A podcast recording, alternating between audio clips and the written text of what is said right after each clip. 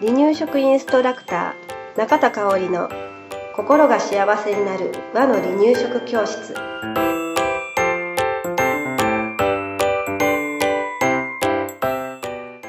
第73回です。番組アシスタントの山本智子です。今日もよろしくお願いします。はいよろしくお願いします、はい。あの終わりと言われる質問を今日はお話ししたいと思います、い。うん。いろんなお母さんがきっと、うん。興味があるようなお話じゃないかなと思うんだけれど、うん好き嫌いない子に育てるコツはありますか、私も聞きたいです。もうねあの、うん。ぶっちゃけ言うと、うん。全くない、うん。嫌いなものがないうん。子に育てるのって、うんまあ難しいか。できない。うん。できない、うん。私はできない、うん。ねううん。です。そんなこと言ったらあれですけど、うん。だってうん。だってとか言って、うん。あのあれですね、うん。私嫌いなものあるうし、ん。そうやね。うん。ありますね。ともこさんあるでしょ、うんね。食べられないものうん苦手。あの苦手、まあうん食べられるけれど、うん。あえて自分で選ばへんかなって、うん、ありますね。うん。出てきたら食べるけど、うんっうんていう、まあ私バジルなんですけどね。ああ、なるほど。バジルとパクチああ、パクチー臭ー、い。うんね。うんうん。で、うん。別に食べれなくても、うん。困らないよね。そう。もちろんあの、うん。ねバジルだったりパクチーが好きな方は、うんもうこれがないとって思いはるやろうけどね、うん。うん。私は困らないと。で断言してるので、うん。まああのうん。うん。育てる育てたいっていう気持ちはよくわかりますけれど、はい。あの好き嫌いない子に。うん。まあ絶対100%何でも食べる子に育つっていうのはなかなか難しいと思います。はい。うん。とはいえね。うん。まあなんていうんかな、一般的うにん。食卓に並ぶとか、うんうん。例えば学校にいた時うん。給食の食材に入るもの、うんうんっていうのは食べてほしいよそうねやね。できればね。ね。うん。食べてほしいので、うん。まあまんべんなく食べてほしいうん。とか、あ食べてほしいというお親心はもちろん私も持ってるからわかるし、うん。まんべんなく食べることで将来、あの子供たちが苦労しない、うん。そうだよね。うん。うん。っていうのもうんあのそれは事実なんですよね。うんはい。うんやっぱり好き嫌いが、うん。の数が多いほどうん。給食で苦労したりとか、うん。えー大人になった時、うん。お友達と食事行く時に、ね。あーこれ私食べられないのっていうことで選択肢の中でこ狭まっう、ちゃう。ね、狭まってしまうことがありますので、はい。えーまんべんなく食べる子にに育てるにはどうしたらいいのかなということではい。お。話ししていきたいと思います。ははい。い、はい。うんではねまずね一つやっぱり私が大事にしたいのが、うん。人生の食の始まりはうん。離乳食なんですよね。人生を80年に例えますと、はい。えー本当に80年の食事の始まりが離乳う食ん。ですので、土台作りをしていると考えてください。はい。なのでこの離乳食の時期に、えーまず一番大事なのは、うん。楽しく食事を行うこと、食事って楽しいんだよっていうところから入ると、はい。あのーなんだろう。楽しいですよね。うん。なんかうまく言えないんですけれど、楽しいことっ楽てしい。やりたい。やりたいと思うよね。うんうんうんなので楽しくうん。食事を体験するということを、えー心がけてあげてください。はい。もちろんねあの量をうん。規定量を食べさせるとか、栄養を取るっていうことうもん。大事なんですけれど、そっちばっかりに意識が向いてしまう。と楽しさを忘れちゃうっていうところよね。なるほど。離乳食の間、まあ特にね、うん初期中期後期ぐらいまでは、えー栄養量うんっていうのは、まあ少しお隣に置いておいて、うん。まずこの時期に楽しんで、うん離乳食ってご飯って楽しいんだよということを体験させてあげてくださ。はい。はい。うん。それがね、できるとね、えー、完了期、うん。幼児期うん。と、やっぱりあの楽しいということを培ってきてますので、はい。楽しいままでいくんじゃないかうなんと思います。で、まあ、時々ね、うん。食べない時期がやってきたりする。うん昨日まで好きやったもんが、急に食べなくなったりね。あれ？って思う時があるけれども、うん。それはそれでその時期の、うん。あのーその子の、うん。あのーその時期だということで、えー心に留めてもらったらいいかなと思います。はい。でね、えー食の細い赤ちゃんうんに関してなんですけれど、はい。あのーいつ食べるようになるか分かりません。うん。まあ、食の細い赤ちゃんとか、ちょっとより好みをする赤ちゃんっていうのはね、うん。うん、いつ食べるようになるかは正直私も分かりません。はい。うん、で、例えばね、私0歳から2歳児さんを長うくん。保育所で見ていますけれど、はえー同じ例えば人参を食べない2人の子がいました。うんだけど同じアプローチをしても、うんうん。食べる子は食べる子。と食べない子もいる。うん。うん。わかります。うん。それはね一人一人個性が違うからなんですよね。うんうんうん。そうですよね。ねえ。そうそう。うん。だからやっぱりねあのその子の個性をまずうん。見てみましょう。で、はい。食べるようになるきっかけはいつもね突然やってきます。うん。なんかともこさんのところでない、うん。私ねあのお魚がうん。それこそ、あんまりそんなにしょっちゅう出してなかったのもあるけど、うんいやもう骨も張ったら痛いしみたいな嫌いやったのが、美味しいお魚をうん。かおりさんからいただいて、うんで食べたら美味しい美味しい。そっから魚が好きになって、うん。そこそこスーパーの安い魚でも、うんあこれ魚やみたいな喜ぶようになったりして、きっかけは多分美味しい魚やったけどもう。ね美味しい魚ってね、うん。あのちょっと宣伝になってしまいますけれど、うんあの離乳食インストラクターの、うん。えー神田光さんのところの、うんあの愛知県のお魚なんですけれど、うん。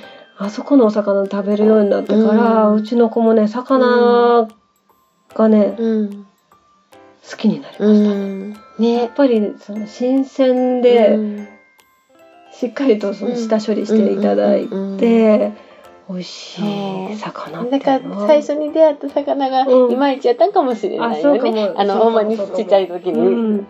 うん。魚のイメージがみたいなね。もう本当に塗り替えられたというか、ううん。んなんか何がきっかけか本当に。わからないよね。うん。まあこれはじゃあ美味しい魚を探さなきゃいけないから、い。やいや、それももちろんきっかけの一つで、えっ、といいんです。よね。うん。だから例えば、えー旅行に行って、うん。その産地のものを、うん。うん産地の魚、うん。新鮮なものを食べてそこから食べられるようになることもうん。あるだろうし、まあ、きっかけとしてはあのお友達と食事をして、うん。友達が食べているのを見て、食べ始めたとかうん。なんか本当にね、うん。うん、いきなりやってくるんです、うん。いや食べれるようになって、うん。いや好きになったやんみたいなね、うんうん。うんありますね。あります、うんだからね、えーそんなにすごく気にしなくても大丈夫です、だからね多少の好き嫌い目つぶって大丈夫です、うんうん。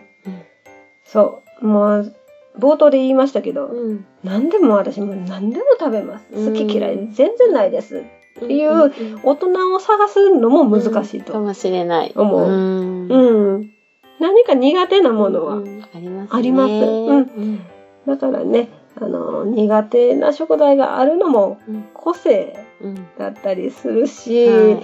その、それで話題にすることもできるよね。あうん大人になってからだったら、うんうん例えば私セロリ苦手やねん。うん。ってなった時に、え、セロリってこうしたら美味しく食べれるよ？とか、あ、じゃあちょっとチャレンジしてみようかな。とか、うん、大人で食べれるようになったものも逆に、あるあるよね。あるよね。うん。うん、お店で食べて、あ、結構いけるやんとかね。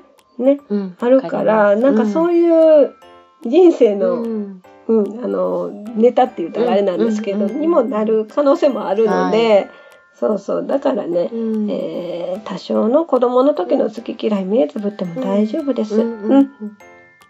ただねうん。気をつけなきゃいけないのは、うん苦手だからといってその食材をね、うん。えー経験しなくなると、本当にうん。知らない食材になってしまうので、え店食卓に出すとか、うん。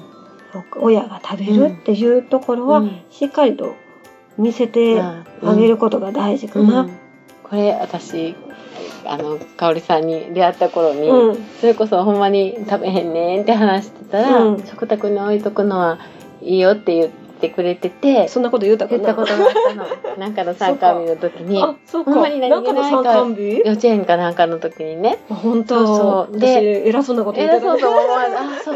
でもほんまやなと思って、うん。なんかその時きゅうりかな、まあ、本当に野菜が嫌いって言って食べなかった、うん。うん。あでもなこさんとこもと置いて本当になあれ今日は食べるんやみたいな、うん。うん多分きゅうりやったかな、うん。サラダに入れたりなんかいろいろして出すのをしてたら、うん。うんなんかの時は食べたりしてあこれやめなかったからやなって、うんうんうん実践済み、おー素晴らしい。経験済みというか。素晴らしい、うんうん。あのうん気長にやってください、うん。これはね、うん。うん。いきなりあのあ今日は食べてみようっていううん。気持ちになることがあるのでね、うん、で赤ちゃんとか子供ってね本能的にこの色のこの味は食べたくないっていうのをあるのかもしれない。あるのうん。例えば緑のねほうれん草とか小松菜とかうん。うん。うん。食べたい色には感じないよね大人も。なるほど。その味そうそう味を知ってるからこそ、うんその調理してこういう味になるからっていうのを経験してるからこそ大人は食べれるけれど、うん。いきなりその緑を見せられてあまり見てなかったら、ね、なんかうん。いまいちですよね。それよりも赤とかオレンジとか、うんね、かぼちゃの色トマトの色の方がうん。おそらく美味しそうに見えるんですよね、うん本能的にね。ううんん。うんうん。なるほね、だからまあまあ好き嫌い多少あっても大丈夫よというお話です。どはい。まあ、えー親ができることですよね。はい、大人ができることということは、子供の食べたいという気持ちを待つことですね。うん、だから食卓に出し続ける。うん。大人が食べうる、ん。楽しく食べる。うんそれに対して子供が興味を持ち、うんえー食べたいっていう気持ちになることを待ってあげましょはい。う。はい。あとはね、楽しく食べる雰囲気づくりをうん続けてあげてください。はい。はい。うんで、これはね、長期戦になります。はい。なると思います。ううん。ん。だからね、焦らずに、うん。えー進めていってあげてください。はい。うん。で、そう、一番最初に言ったように、うん。楽しく食事を体験させてあげて、うん。食事が楽しいなって思った子は、うん。その後もね、うん。えー食べることが好きな子に育ってくれます。ううん。ん。うちのね、長男は、離乳期は本当に食べるのがうん。嫌いな子でしたけれど、今は大好きすぎて、うん。ね、どうしたらいいんでしょう。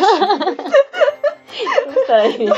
いいでしょう？というぐらい、ちょっともうそろそろうん。食べるのをおやめになりませんか？っていうぐらい好きな、楽しいね。楽しいね。で、今日の朝もそう言うてたんがね、うん。最近ちょっと僕、食欲ないわって言い張ってんね。うんそしたらね、おじいちゃんが隣からね、うん。どこかや そうは見えない。昨日もめっちゃ食べとったやないかとか言ってね、笑ってたんですけれど、うんうんそれぐらいね、あうの、食に対して興味を持つ子に育ってくれました。はい。だから、あの、離乳食期に食べなくても、あの、心配しなくても大丈夫。あの、楽しい、親が楽しんでれば、うん子供も楽しくなってくるので、まず大人から楽しむようにうんしてあげてください。はい。はい。はい。今日もありがとうございまはい、した。ありがとうございました。離乳食インストラクター協会では、離乳食の基本と和の離乳食の美味しさを学べる離乳食インストラクター協会2級1級講座を東京、名古屋、兵庫を中心に行っております。2017年2月から2級通信講座が始まります。